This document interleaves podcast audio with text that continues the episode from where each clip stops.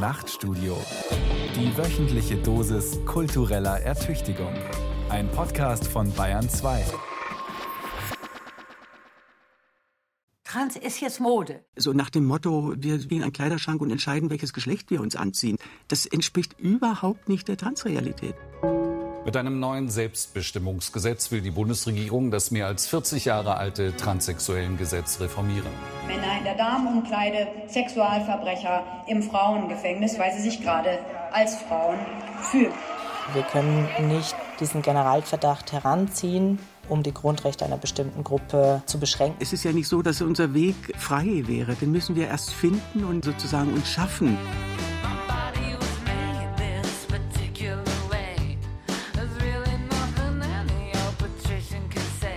Wir haben inzwischen ja einiges gelernt. Geschlecht bedeutet nicht überall das Gleiche.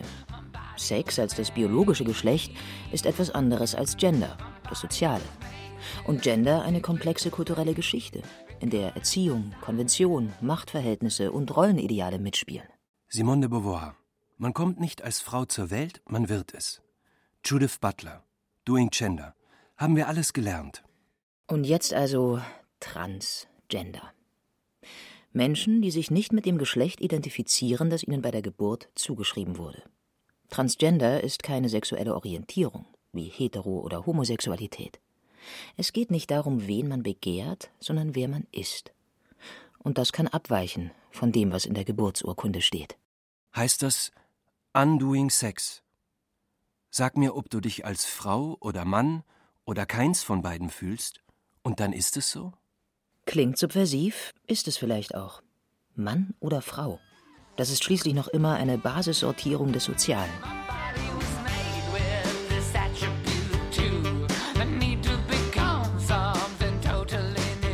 Talking Trans. Warum gibt es überhaupt eine Transdebatte? Von Beate Meyer-Frankenfeld. Es gibt diese Verunsicherung, wenn es eine geschlechtliche Uneindeutigkeit gibt. Also wenn nicht klar ist, in welche Schublade ich einen Menschen stecken muss. Das sind so elementare Dinge, die im Alltag halt laufen. Aber das muss uns ja nicht daran hindern, dass wir ähm, geschlechtliche Vielfalt nicht nur davon reden, sondern es ernst nehmen, indem wir dann eben sagen, okay, wir beantworten Geschlecht unabhängig von körperlichen Merkmalen. Das wiederum klingt fast romantisch. Nach einer weiteren schönen, neuen, postmodernen Fantasie sozialer Konstruktion. Wir sind, was wir sein wollen. Alles ist Sprachspiel und Verabredung. Das Gewicht der Wirklichkeit muss nicht mehr zählen. Oder die Wirklichkeit ist einfach komplizierter, als die Biologie vorgibt. Und das Transgender-Thema zugleich im Kern viel nüchterner. Keine Geschlechter-Metaphysik, sondern die juristische Frage, was der Staat seinen Bürgerinnen und Bürgern eigentlich vorschreiben darf und was nicht. Aber hätten wir das nicht auch längst gelernt haben können? Hätten wir. Trotzdem wird weiter verhandelt. Was ist eine Frau? Die neue ontologische Gewissensfrage, als ginge es um alles. Was ist der Mensch? Und vielleicht stimmt's ja. Vielleicht geht es beinahe um alles. Triggerwarnung. Dies wird keine unparteiische Sendung. Kein Pro und Contra Trans oder so ähnlich. Weil das zwar nach Neutralität aussehen könnte, das Contra aber, wie sich zeigen wird, einfach keine vertretbare Position ist. Diese Sendung wird auch keine ins Radio übersetzte Twitter-Battle. Sie will eher herausfinden, was die vielen Twitter-Battles und Feuilletons, die Netzartikel und Bücher über Transgender eigentlich antreibt. Was diese Debatten über eine winzige Minderheit mit der großen Mehrheit zu tun haben. Über welche Wirklichkeit sie reden, über welche nicht. Und mit welchen Stichworten sie das tun. M. Wie Mode. Trans ist Trend. Alice Schwarzer, 2022. Zeitgeistphänomen. Es ist hip, trans zu sein. Taz, 2. Mai 2022. Transgender-Hype. FAZ, 7. September 2019. Ministerin sieht Gefahr einer regelrechten Transmode. Bayerisches Sozialministerium, 1. Juli 2022. Trans als Trend. Das wäre einer, der erstaunlich wenige Menschen erfasst. Zwar ist es nicht ganz leicht, Zahlen dazu anzugeben, wie viele Transpersonen es gibt. Je nach Kriterium, Vergleichsgruppe und Schätzmethode schwanken die Angaben zwischen 0,6 und 1,5 Prozent der Bevölkerung. Die Zahlen steigen vor allem deshalb so deutlich, weil sie absolut gesehen so niedrig sind. Wenn in Großbritannien vor zehn Jahren noch 30 Mädchen in der Pubertät wegen Geschlechtsdysphorie, also dem Unbehagen mit dem eigenen Körper, behandelt wurden und heute etwa 1700, dann ist das ein großer Anstieg. Aber immer noch kein Massenphänomen, wie Alice Schwarzer es nennt. Und natürlich outen sich mehr Menschen, weil damit nicht mehr das gleiche Stigma verbunden ist wie noch vor einigen Jahren. Denn es gibt Transpersonen auch, wenn sie sich nicht outen. Es gab sie immer. Wie jenen 80-Jährigen, von dem eine befreundete Ärztin berichtet. Er wurde 2022 mit Herzproblemen in die Kardiologie gebracht, mit Damenunterwäsche unter seinen Korthosen. Was er dem Klinikpersonal erzählte, ließ einen persönlichen Abgrund erahnen. Scham, Schmerz, Trauer über ein ganzes verstecktes Leben. Die Rede von der neuen Transmode spricht nicht nur von steigenden Zahlen, sondern behauptet noch etwas anderes. Die Mode ist gemacht, ist nicht das echte Leben, sondern eine Art Kostümierung. Ein konfektioniertes Kleid, nach dem man nur greifen muss, wenn einem danach ist, und das sich beliebig wieder ablegen lässt es ist ja nicht so, dass für Transmenschen, dass für uns da ein Platz reserviert ist, dass unser Weg frei wäre. Den müssen wir erst finden und wir müssen auch diesen sozialen Raum, den wir als Mensch beanspruchen, den müssen wir auch erst äh, sozusagen uns schaffen. Nora Eckert, geboren 1954 in Nürnberg, Ende 1973 ins damalige West-Berlin gekommen. Tagsüber arbeitete sie in einer Buchhandlung. Nachts tauchte sie in die Subkultur der geteilten Stadt ein zunächst im Gefühl, ein schwuler Mann zu sein, auch wenn etwas an diesem Gefühl nicht so richtig zu stimmen schien. Ich war dann 22, als mir dann wirklich klar wurde und dieses Wissen da war, dass Transmenschen dann immer früher oder später gewinnen, dieses Wissen über die Geschlechtsidentität und die war bei mir dann eben weiblich und äh, dann war eben die Frage, naja, wie lebe ich das jetzt und wie starte ich das? Den Moment, in dem einem die eigene Geschlechtsidentität klar wird, nennt Nora Eckert das Evidenzerlebnis von Transpersonen. Ein Erlebnis, das alles umwirft. Für sie bedeutete das auch, ihren Beruf aufzugeben, um im Club Cheromy Haag zu arbeiten. Ein damals schon legendärer Ort. Auf der Bühne eine glamouröse Show, im Publikum viele Schwule, Lesben und Transpersonen, Touristen, Kulturmenschen, Stars wie Tina Turner, Grace Jones oder David Bowie. Und am Empfang Nora Eckert, nun als Frau your heart with love today. Don't play the game of time. Dass ich dann zum Beispiel ins Nachtleben eingestiegen bin, das hatte den ganz banalen Grund, dass ich keine Möglichkeit gesehen habe, den Job, den ich damals in einer großen Buchhandlung hatte, zu behalten und meine Transition zu starten. Und das Nachtleben bot mir halt die Möglichkeit, ja, also mitten sozusagen im Nest zu sitzen und die Informationen zu bekommen, die ich brauchte und eben auch unbehelligt zu leben. Die Community als Schutz.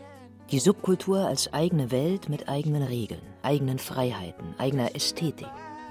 Das alles jedoch hinter einer feingezogenen Grenze zum sogenannten bürgerlichen Leben. Diese Ordnung der Dinge trennt die Paradiesvögel von allen anderen, auch von denen, die am Wochenende gerne mal zum Schauen vorbeikommen.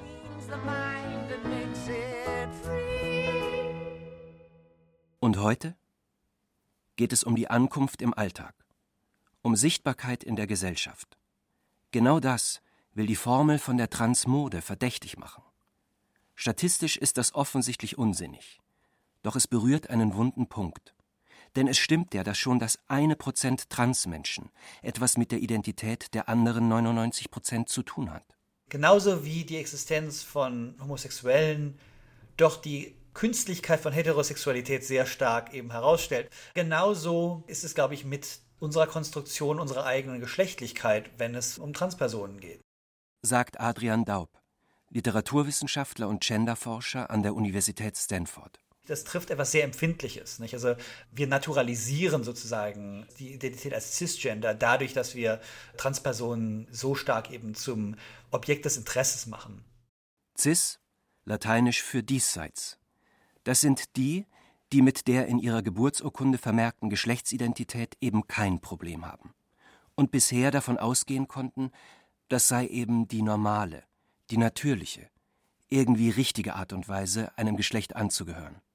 Der Widerstand gegen die sichtbare Wirklichkeit von Transmenschen hat mit einer Verunsicherung zu tun. Denn diese Wirklichkeit markiert auch alle anderen mit einer Vorsilbe. Sie sind nicht mehr einfach so Mann oder Frau, sondern eben Cis-Frauen und Cis-Männer. Sagt eigentlich wer? L. Wie Lobby. Transaktivismus ist Elitenphänomen. Translobby fährt konzertierte Angriffe. Vergleiche Demo für alle, 5. Dezember 2022. Kulturkampf ums Geschlecht. Killerinstinkt von Transaktivisten. Vergleiche Netzwerk Wissenschaftsfreiheit, 14. Juli 2022. Jüdische Milliardärsfamilie Pritzker unterstützt Transgenderismus, Teil des technomedizinischen Komplexes. Vergleiche Tablet Magazine, 15. Juni 2022. Lobby ist das Zauberwort, das Minderheit und Macht zusammenführt. Eine kleine, gut organisierte, privilegierte Gruppe, die Institutionen steuert und so die Gesellschaft von oben umbaut. Ein bekanntes Erklärungsmuster konservativen, sehr konservativen und reaktionären Denkens. Gerade in Genderfragen. Der Anti-Gender-Diskurs wurde in den zurückliegenden zwei Jahrzehnten wesentlich von christlich-fundamentalistischer Seite geführt. Dabei spielte das Lobbymotiv eine wichtige Rolle, ebenso wie die Top-Down-Diagnose. Von der UN über die EU bis in deutsche Verwaltungen hinein nehme die Lobby Einfluss, diktiere Bildungsprogramme, steuere die Medien. Lobby und Top-Down.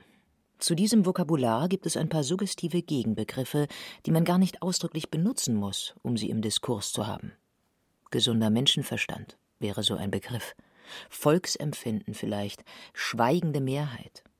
Demo für alle nennt sich ein Aktionsbündnis, das sich für die Familie aus Vater, Mutter und Kindern einsetzt. Und natürlich nicht für alle ist, sondern explizit gegen Regenbogenfamilien. Die sollen offensichtlich nicht zu den Normalen gehören. Auch das eine wichtige Kategorie in diesem Kontext. Normalität lässt sich zunächst ganz harmlos als eine statistische Größe lesen. Die meisten Leute machen es so und so. Und dann eben doch von der Statistik zum Standard wenden. Der katholische Philosoph Robert Spähmann, im Umfeld der Demo für alle gerne zitiert, prägte dafür den Begriff einer normativen Normalität. Soll heißen, so ist es, so muss es sein. Da finde ich es lohnenswert, die Entstehungsgeschichte von diesem ganzen Anti-Gender-Diskurs, mit dem wir gerade zu tun haben, zu schauen. Denn dieser Rekurs auf quasi zwei vermeintliche biologische Geschlechter hat irgendwie einen neuen Aufwand bekommen in den 90ern durch die Kirche, und zwar durch Papst Wojtyla. Jule Govrin forscht an der Schnittstelle von politischer Theorie, Sozialphilosophie und feministischer Philosophie am Institut für Sozialforschung in Frankfurt am Main. Und Wojtyla hat dann in seinen Schriften sich sehr, sehr stark hinbewegt zu einem neuen anthropologischen Vokabular für die Kirche, wo er beispielsweise vom vermeintlichen Menschenrecht auf einen biologischen Vater und eine biologische Mutter gesprochen hat. Und da nahm so dieser ganze Anti-Gender-Diskurs so seinen Anfang. In den 90ern, der wurde dann aufgegriffen von der religiösen Rechten, aber auch von anderen rechten Gruppen, als es um diese Kampagne ging gegen die Öffnung der Ehe. Und diese Kampagne, die man dann quasi mit dem Rekurs auf biologische Mütter und biologische Väter machte, um eben gegen die Öffnung der Ehe zu mobilisieren, da kann man sagen, die ist einfach gescheitert, weil es einfach inzwischen zum Glück eine so große Akzeptanz gegenüber Homosexualität in der Gesellschaft gibt, dass jeder, der sich ganz öffentlich homofeindlich äußert, der kriegt einfach richtig Gegenwind. Bei der kleinen Gruppe der Transmenschen dagegen ist das anders. Und ihre bloße Existenz stellt die immerwährende natürliche Ordnung, die die Demo für alle sich auf die Fahnen geschrieben hat, noch grundsätzlicher in Frage als Homosexualität. Es geht nicht erst um Fortpflanzung, sondern um das Verhältnis von Körper und Identität selbst. Darum, welche Menschen es geben kann und geben darf. Was die sogenannte Translobby tut, wird als mutwillige Umgestaltung von Gesellschaften gesehen, als künstlicher Eingriff auf allen Ebenen. Von Umdefinition und Operation einzelner Körper bis zur Sprachvorschrift auf Formularen. Eine Art Ingenieurskunst am lebendigen sozialen Organismus. Ein Social Engineering, das über Maßnahmen, Manipulationen und Meinungskontrolle funktioniert. Die künstliche neue Gendernorm würde dann eine alte ablösen, die eben nicht gemacht war, sondern natürlich gegeben. Deswegen ist die religiöse Dimension eben auch sehr, sehr wichtig, weil es sozusagen die Offenbarung der Natur nochmal ist. Also nicht nur die Natur hat das so eingerichtet, sondern wir wissen auch, wir können ganz genau wissen, wie sie es eingerichtet hat. Die Tatsache, dass das eben nie funktioniert, dass es immer Menschen gibt, bei denen die Zuweisung der Ärzte bei der Geburt nicht stimmt, wird da einfach unterschlagen. Dass die Rede, diese Person ist ein Mann, keine Feststellung von etwas Natürlichem ist, sondern von etwas Gesellschaftlichem. Das ist das, wogegen sich dieser Diskurs stark allergisch zeigt. Was Adrian Daub hier beschreibt, ist auch ein Festhalten an der Idee, es gebe einen Anker für das Politische im Vorpolitischen, in der eigentlichen, nicht erst hergestellten Realität. Eine Hierarchie der Wirklichkeiten also? Von religiöser Seite kaum überraschend. Verwunderlicher ist, dass eine ähnliche Denkfigur nun von einer bestimmten Spielart des Feminismus vorgebracht wird und dass von dieser Seite auch die heftigsten Attacken gegen die Anliegen von Transpersonen kommen. S wie Schutzräume für Frauen. Beispiele: Umkleiden, Schwimmbad, Duschen, Toiletten, Frauenhäuser, ebenso Frauengefängnisse. Männliche Täter geben sich als Transfrauen aus, erhalten Zutritt. Ende von Safe Spaces. Vergleiche Hashtag Lasst Frauen sprechen. Transgender-Aktivismus in USA zweitgrößte Bedrohung für Frauenrechte nach häuslicher Gewalt und Vergewaltigung. Ayan Hirsi Ali, Neue Zürcher Zeitung, 10. Juni 2022. Nennen wir es das Schutzraumargument, das vielleicht eher eine dunkle Erzählung ist, eine Schauergeschichte. Man kennt sie auch aus den USA und aus Großbritannien. In Deutschland wird sie durch einen konkreten politischen Anlass dramatisiert. Die Pläne der Bundesregierung, ein Selbstbestimmungsgesetz auf den Weg zu bringen. Der Inhalt des Gesetzes? Wer sich als Frau identifiziert, soll den Geschlechtseintrag weiblich im Personenstand erhalten. Wer sich als Mann identifiziert, den Eintrag männlich. Mehr oder weniger ohne weitere Voraussetzungen. Eine Selbstauskunft beim Standesamt würde genügen.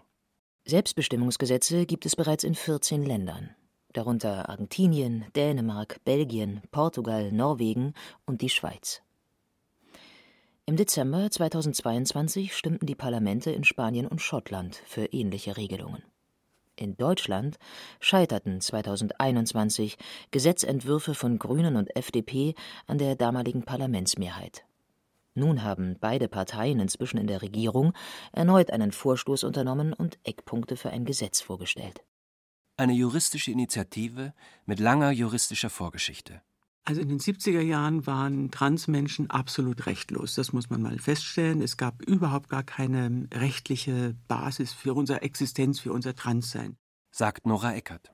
Das hatte sich 1978 geändert. Dort hatte dann äh, das Bundesverfassungsgericht ein grundlegendes Urteil gefällt und einen bis dahin geltenden Rechtsgrundsatz gekippt, nämlich die Unwandelbarkeit des Geschlechts. Ab Oktober 1978 wurde im rechtlichen Sinne das Geschlecht wandelbar. Was dann in ein Gesetz gefasst werden musste. 1981 trat es in Kraft als sogenanntes Transsexuellengesetz, kurz TSG. Kalle Hümpfner ist beim Bundesverband Trans zuständig für gesellschaftspolitische Arbeit und Rechtsfragen. Das hatte damals eine sehr wichtige Bedeutung. Es war die zweite gesetzliche Grundlage überhaupt weltweit, die es ermöglicht hat, den Geschlechtseintrag zu ändern. Also das war sozusagen progressiv, dass es eine Regelung überhaupt gab. Gleichzeitig gab es aber auch von Anfang an Kritik. Das TSG war immer ein repressives Gesetz, sagt Nora Eckert. In ihrem Buch wie alle nur anders stellt sie fest, sie habe als Transfrau keine negativen Erfahrungen mit anderen Menschen gemacht. Der einzige Diskriminierer, dem sie begegnet sei, sei der Staat. Es gab dann auch so ein bisschen Entgegenkommen des Staates, beispielsweise indem das äh, damals ja schon bestehende Namensänderungsgesetz, das dann auf den Bereich Trans erweitert wurde. Und damit hatte man zum Beispiel die Möglichkeit, in den 70er Jahren seinen Männernamen loszuwerden, indem man sich einen, heute würde man sagen, genderneutralen Namen aussucht. Das sind dann so Namen wie Patty, Sandy, Leslie, Kim, Dominik, Heike, Helge und so in dieser Art. Und das war schon mal eine enorme Erleichterung. Das war eine relativ niederschwellig, die Zugänglichkeit. Also sowas gab es dann auch schon. Aber es gab eben keine Personenstandsänderung. Wir waren im Grunde dann doch immer wieder rechtlos. Der Personenstand mag unwichtig erscheinen. Für Transpersonen bedeutet er, wenn er nicht passt, im Arbeitsleben, bei der Bank, beim Finanzamt oder bei der Passkontrolle eine Art Zwangsouting, was rechtlich nicht haltbar ist. If I were a boy, even just for a day. Das Transsexuellengesetz hat in den gut 40 Jahren seines Bestehens eine erstaunliche Karriere hingelegt. Immer wieder wurde es vor das Bundesverfassungsgericht gebracht. Sechsmal wurde es in Teilen für verfassungswidrig erklärt. Und immer ging es dabei um grundlegende Rechte wie das Recht auf freie Entfaltung der Persönlichkeit oder auf körperliche Unversehrtheit. Kalle Hümpfner. Was so wichtige Meilensteine in der Verfassungsrechtsprechung waren, war beispielsweise 2008 die Entscheidung, die den Scheidungszwang aufgehoben hat. Also das heißt, bis zu diesem Zeitpunkt mussten Transpersonen geschieden oder ledig sein, um ihren Geschlechtsantrag zu ändern. Bis 2011, und das ist gar nicht lange her, mussten Transpersonen fortpflanzungsunfähig sein, wie es im Gesetzestext heißt. Das heißt, sie mussten sich Eierstöcke oder Hoden entfernen lassen und damit eben auch die Chance vergeben, selbst äh, biologisches Elternteil von Kindern zu werden. Sterilisationszwang also. Gültig bis 2011. Im gleichen Urteil hob das Verfassungsgericht auch die Pflicht für Transpersonen auf, sich einer geschlechtsangleichenden Operation zu unterziehen, um ihren Personenstand ändern zu dürfen. Den Personenstand. Nur darum geht es auch beim geplanten Selbstbestimmungsgesetz. Wichtig ist beim Selbstbestimmungsgesetz immer wieder zu betonen, wir reden hier über die rechtliche Änderung des Geschlechtseintrags und, wenn gewünscht, eben auch der Vornamen. Das wird aber in der öffentlichen Debatte häufig vermischt. Also sehr schnell sprechen dann Menschen auch von Hormontherapie und Operationen, aber das sind getrennte Prozesse. Wenn ich meinen Geschlechtsantrag geändert habe, habe ich dann nicht automatisch den Anspruch, morgen Hormontherapie zu beginnen. Die Trennung von Körperzustand und Geschlechtsidentität ist gerade die Pointe der Verfassungsgerichtsentscheidung von 2011. Ein historisches Urteil, eine kleine juristische Revolution. Geschlecht im rechtlichen Sinne ist nicht mehr an Körpermerkmale gebunden. Oder, wie Juristen damals kommentierten, Gerichte schauen nicht mehr auf Genitalien. Und das nicht, weil verstiegene, fundamental konstruktivistische Gendertheorien das Rechtssystem gekapert hätten, sondern aus der konsequent weitergedachten Logik von Grundrechten heraus. Sie sind nicht dazu da, der Mehrheit beruhigend zuzuflüstern, dass sie normal sei, sondern sie schützen Individuen. Was dabei herauskommt, kann ziemlich radikal sein. Das Recht als Avantgarde. Das merken wir auch immer wieder in der Debatte rund um das Selbstbestimmungsgesetz, dass wichtige Entscheidungen vor dem Bundesverfassungsgericht noch nicht angekommen sind in der gesellschaftlichen Realität. Also wir wissen eben seit 2011, dass körperliche Veränderungen, Operationen nicht mehr eine Voraussetzung sind für die Änderung des Geschlechtsantrags. Trotzdem wird jetzt an vielen Stellen gesagt, wenn über das Selbstbestimmungsgesetz gesprochen wird, oh, es könnte nun Transfrauen geben mit einem weiblichen Geschlechtseintrag und einem Penis beispielsweise. Und da muss man sagen, ja, das ist aber auch jetzt schon eine rechtliche Tatsache und das ist möglich und das ist eben aber auch durch die Grundrechte abgesichert. Rechtliche Tatsachen sind auch eine Wirklichkeit eine andere als die sogenannte Natur, glücklicherweise. Und der Rechtsstaat ist prinzipiell konstruktivistisch, sofern er Normen setzt und verbindlich macht. Damit beantwortet er nicht die Frage, was ist, sondern die, was sein soll, wie eine Gesellschaft sich verstehen will, auch wenn die Konsequenzen den gesunden Menschenverstand zunächst irritieren mögen. Die Transfrau mit Penis. Damit sind wir wieder beim Schutzraumargument, denn dort spielt sie eine Hauptrolle. Als Bedrohung für andere Frauen. Dieses Szenario ruft, auch wenn es das nicht ausdrücklich tut und vielleicht auch gar nicht will, düstere Bilder auf. Transpersonen als unheimliche, unechte, nicht einzuordnende Wesen, obsessiv, sexuell getrieben, gewaltbereit. In die Kleider und die Leben der anderen schlüpfend, um sich und ihr Tun zu verbergen. Berühmtes Beispiel. Das Schweigen der Lämmer. Hannibal Lecter, der psychopathische Psychiater mit kannibalistischer Neigung, der der jungen FBI-Agentin Clarice Starling bei der Aufklärung einer Mordserie helfen soll, ist nur eine der monströsen Figuren des Films. Die andere ist der Mörder selbst. Man sieht ihn nicht oft. In einer Szene tanzt er nackt vor dem Spiegel, sein Geschlecht zwischen die Beine geklemmt, um sich als Frau zu sehen.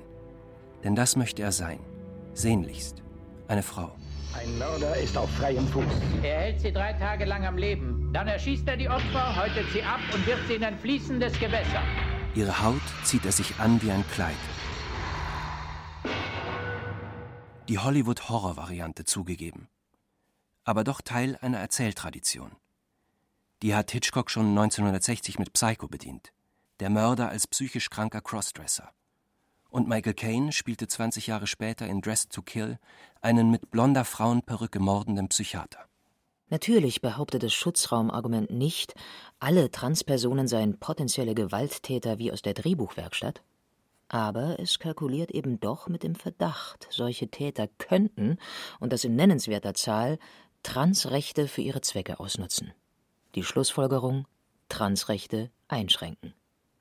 Das genau aber ist nicht zulässig. Kalle Hümpfner.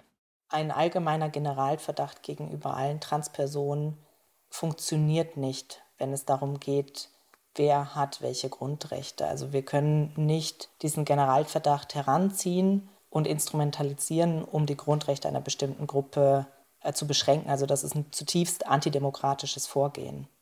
Was also gefragt wäre, sind gute, konkrete Lösungen für Schutzräume. Und es gibt sie längst, solche Lösungen. Frauenhäuser zum Beispiel nehmen Schutzsuchende nach individueller Entscheidung auf. Cis und Transfrauen. Ein Problem ist das bisher nicht. Der Zusammenschluss Frauenhauskoordinierung weist deshalb ausdrücklich das Schutzraumargument als Kritik am Selbstbestimmungsgesetz zurück.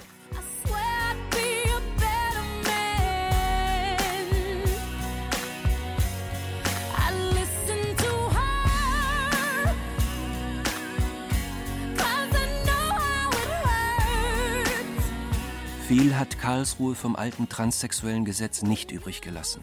Etwas aber doch.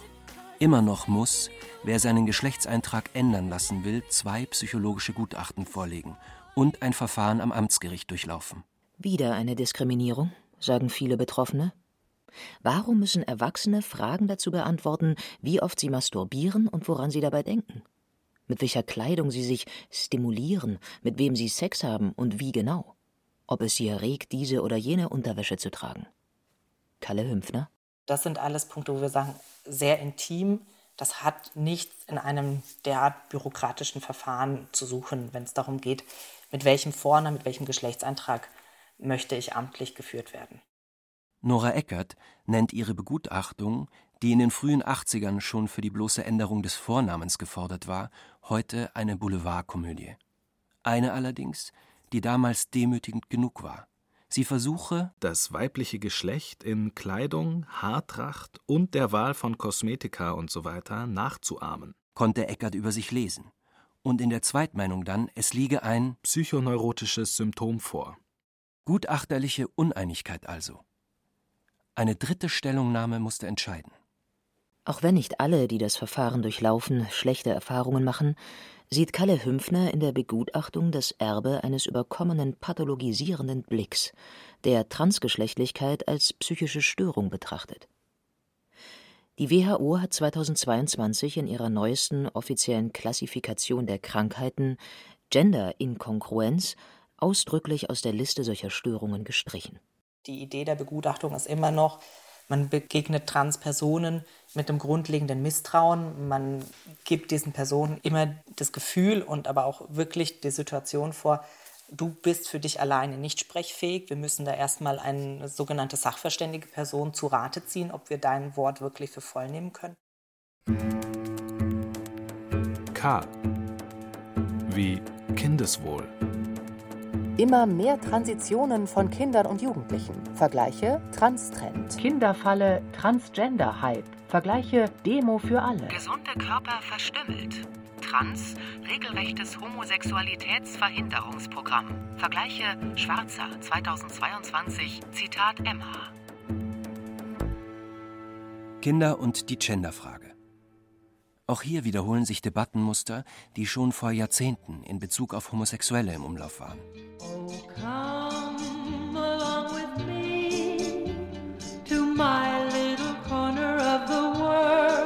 Die US-amerikanische Aktivistin Anita Bryant formulierte in den 70er Jahren den Slogan Homosexuals cannot reproduce, so they must recruit. Weil Homosexuelle sich nicht fortpflanzen könnten, müssten sie Nachwuchs für ihre Lebensweise in der amerikanischen Jugend rekrutieren. Anders gesagt, man ist nicht homosexuell, man wird dazu verführt. Save Our Children nannte Bryant, ehemalige Sängerin, Schönheitskönigin und als aufgeräumte Hausfrau eine Werbeikone für Orangensaft, ihre Kampagne gegen die Rechte von Homosexuellen.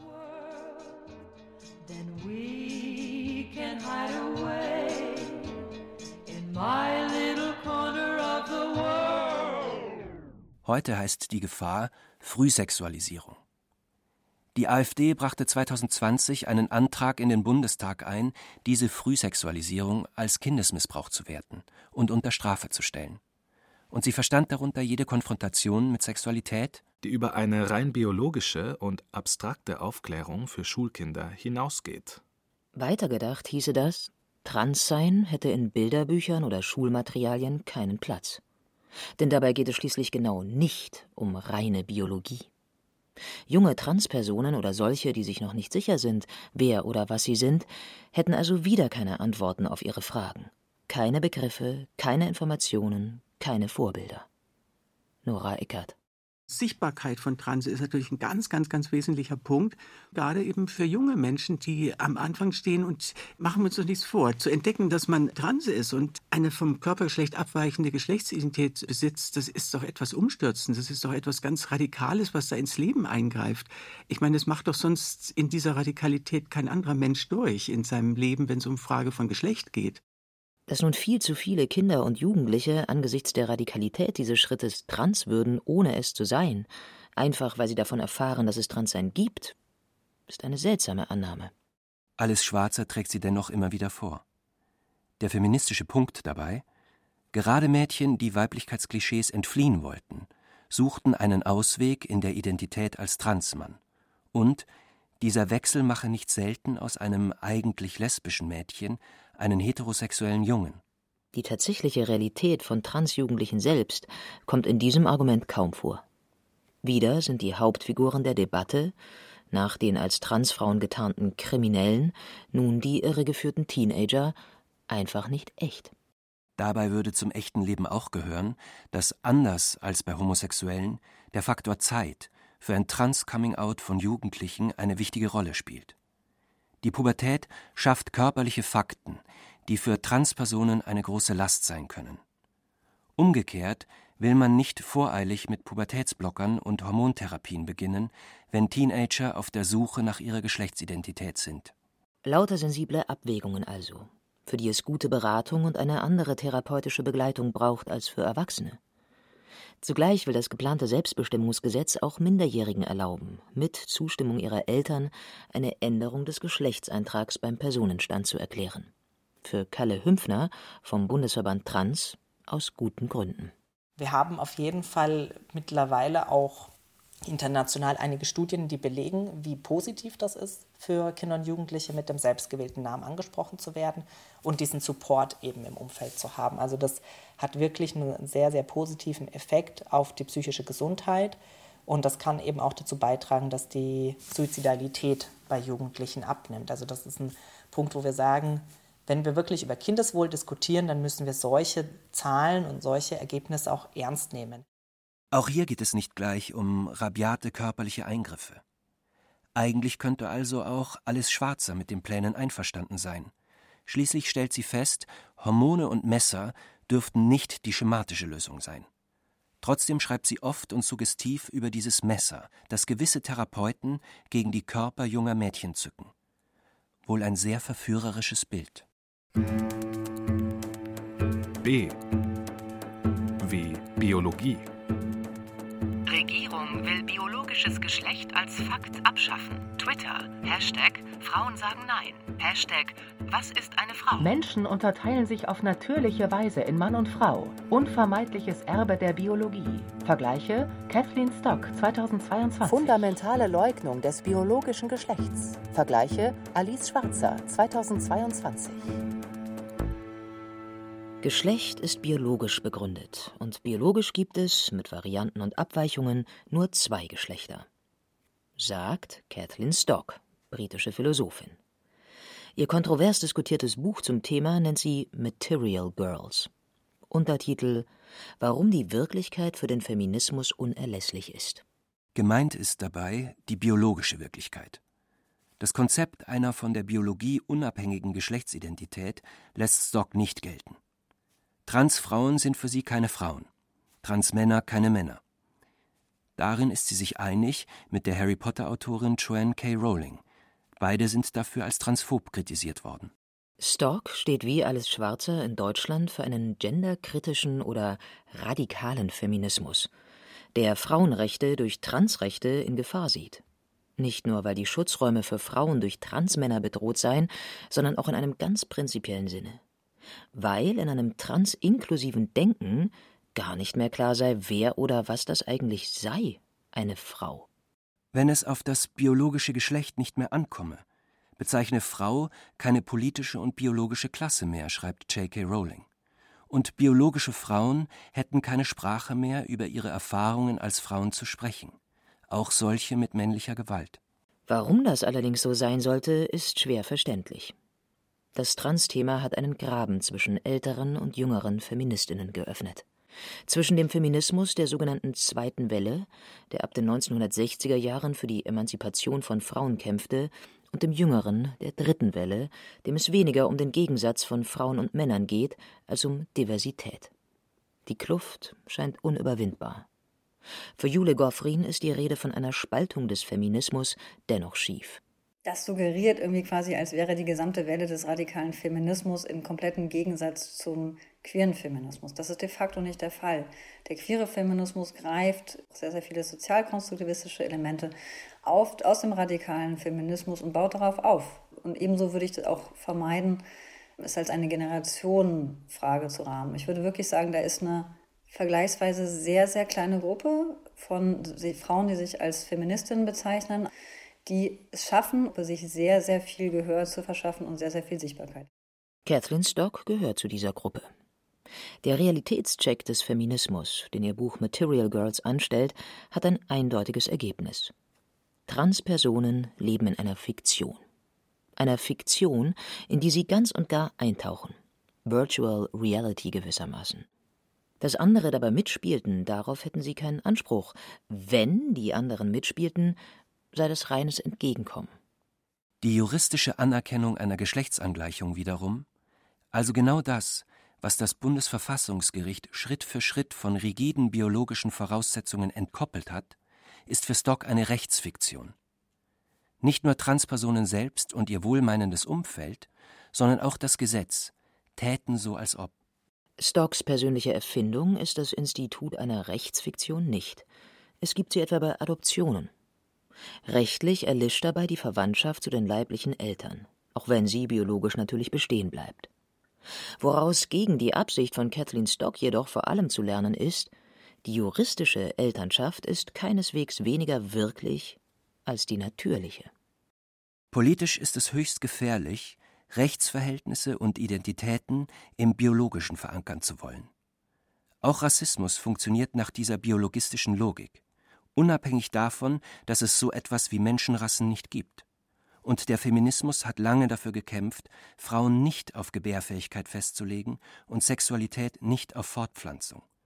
Nun soll es fürs Frausein wieder auf Organe ankommen eine fast schon tragische Pointe des feministischen Kampfs gegen die Akzeptanz von Transidentitäten.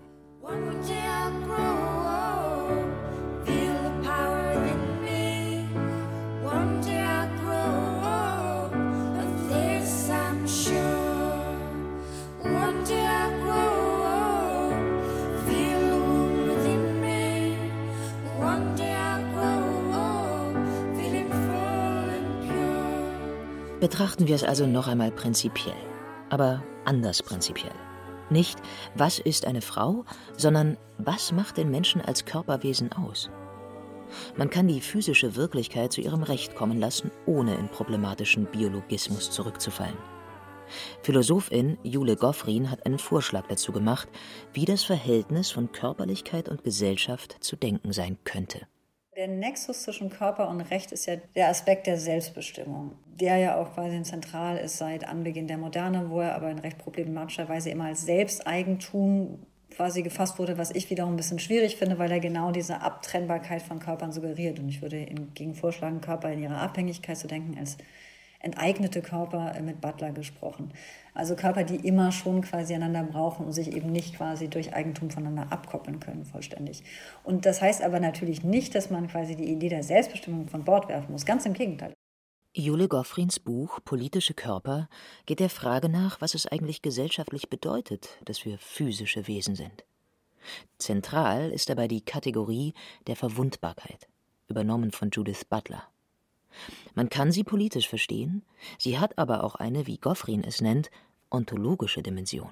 Ontologische Verwundbarkeit ist tatsächlich eher ein offenkundig recht philosophisch gefasster Begriff und bezeichnet so eine allgemeine Abhängigkeit, die wir alle teilen. Also ein allgemeines Bedürfnis nach Fürsorge, nach Schutz, nach danach gesehen und gehört zu werden und Anerkennung. Also diese ontologische, geteilte Verwundbarkeit ist gewissermaßen so eine Grundbedingung vom menschlichen Leben. Gerade weil wir körperliche Wesen sind, bedürfen wir eben einander und sind eben dadurch verwundbar.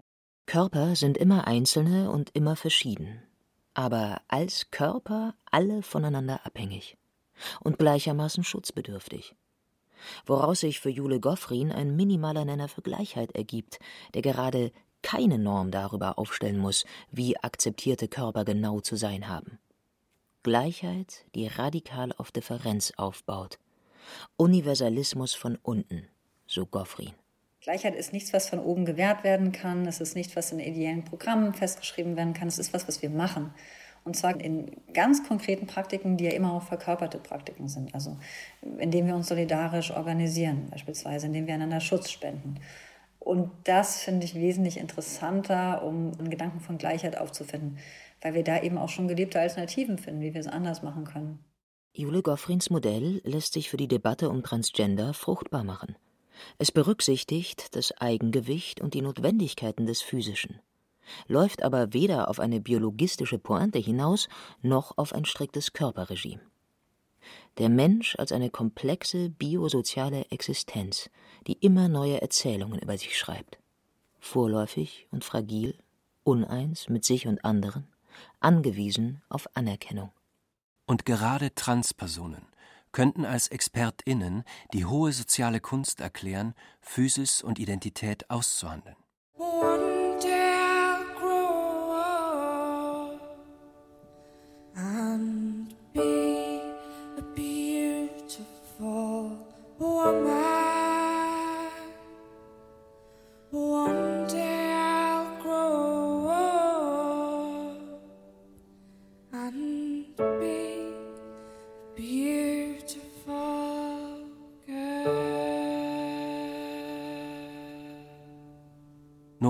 Beschreibt sich selbst in ihrem Buch als Trans-Gemeinschaftswerk aus binär verorteter Rolle und einem nicht-binären Körper.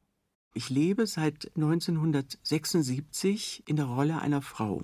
Und das tue ich so, dass ich 36 Jahre davon zum Beispiel im Industriebetrieb gearbeitet habe, nicht geoutet als Frau. Wenn ich allerdings zu Hause vor dem Spiegel nackt stehe, dann weiß ich, dass es eben kein eindeutig weiblicher Körper ist. Man muss dann auch trennen. Das ist intim. Das betrifft nur Menschen, die miteinander intim werden, was mein Körper betrifft. Aber die soziale Rolle ist ganz eindeutig. Dies, wie ich es beschreibe, binär verortet, aber der Körper ist nicht binär. Körper sind intim und sozial markiert. Biologische und gesellschaftliche Einheiten. Was auch heißt, Körper sind politisch. Alle, nicht nur Transkörper. Natur jedenfalls sind sie nicht. Adrian Daub. Die Frage, warum Natur etwas Verteidigenswertes ist, ist ja nicht eine, die sich irgendwie beantworten lässt, sondern die irgendwann einfach an Relevanz verliert. Das ist ein Sprachspiel, das irgendwie keinen Sinn mehr ergibt. Es ist im Grunde nochmal ein, so eine Art melancholisches Betrauern von gewissen Diskursräumen, von denen man das Gefühl hat, sie schließen sich jetzt. So kann man nicht mehr argumentieren. Aber man wird doch wohl noch fragen dürfen. W wie Wissenschaftsfreiheit. M wie Meinungsfreiheit. Humboldt-Uni sagt Geschlechtervortrag ab. Ministerin ist entsetzt. Fokus, 4. Juli 2022. Wissenschaft versus Ideologie. Auch öffentliche Debatte gefährdet. Vorwurf Transphobie macht Positionen mundtot. Menschenrecht auf Meinungsfreiheit ausgehebelt zugunsten psychischer Bedürfnisse einer Minderheit. Neue Zürcher Zeitung, 3. Juni 2022. Über Transgender wird selten debattiert, ohne dass zugleich beklagt würde, man könne über Transgender nicht mehr vernünftig debattieren. Ideologiefrei, wissenschaftlich, ganz sachlich.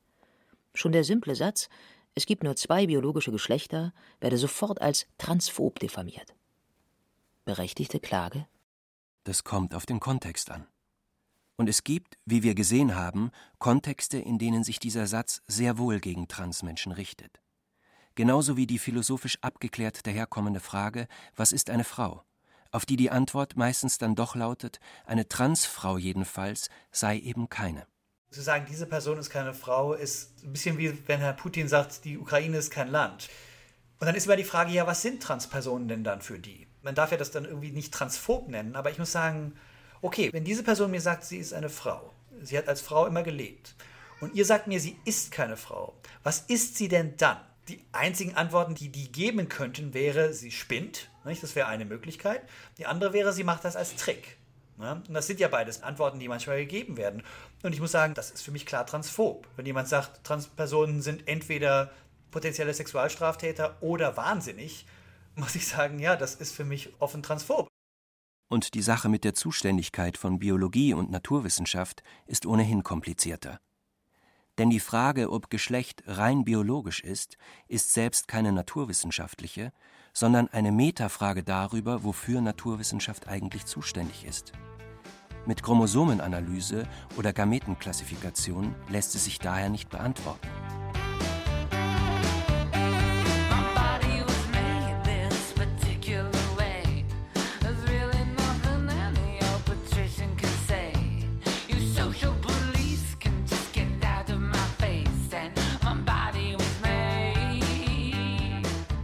Für schlicht realistische Weltbilder ist die Realität Transgender eine Herausforderung. Dabei wäre an ihr einiges zu lernen. Dass Körper kein Schicksal sind zum Beispiel, aber eben auch nicht vollkommen verfügbar. Heute dies, morgen jenes Geschlecht. Dass es so erstaunliche Wirklichkeitsproduzenten wie die Rechtsfiktion gibt.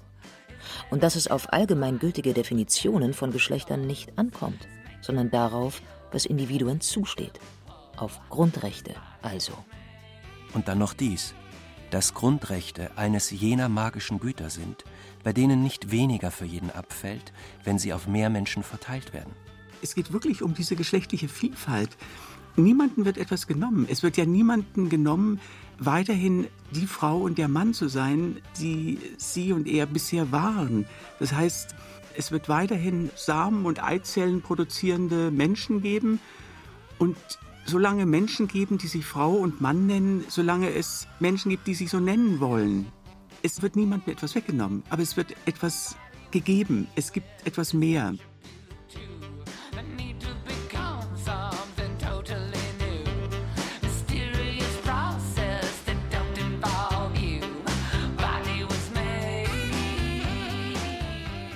Talking Trans. Warum gibt es überhaupt eine Trans-Debatte? Von Beate Meyer-Frankenfeld. Es sprachen Katja Birkle, Gabriel Raab, Diana Gaul und Benjamin Stedler. Technik Christiane Gerhäuser-Kamp. Regie Stefanie Ramp. Redaktion Tobias Stosiek. Eine Produktion des Bayerischen Rundfunks 2023.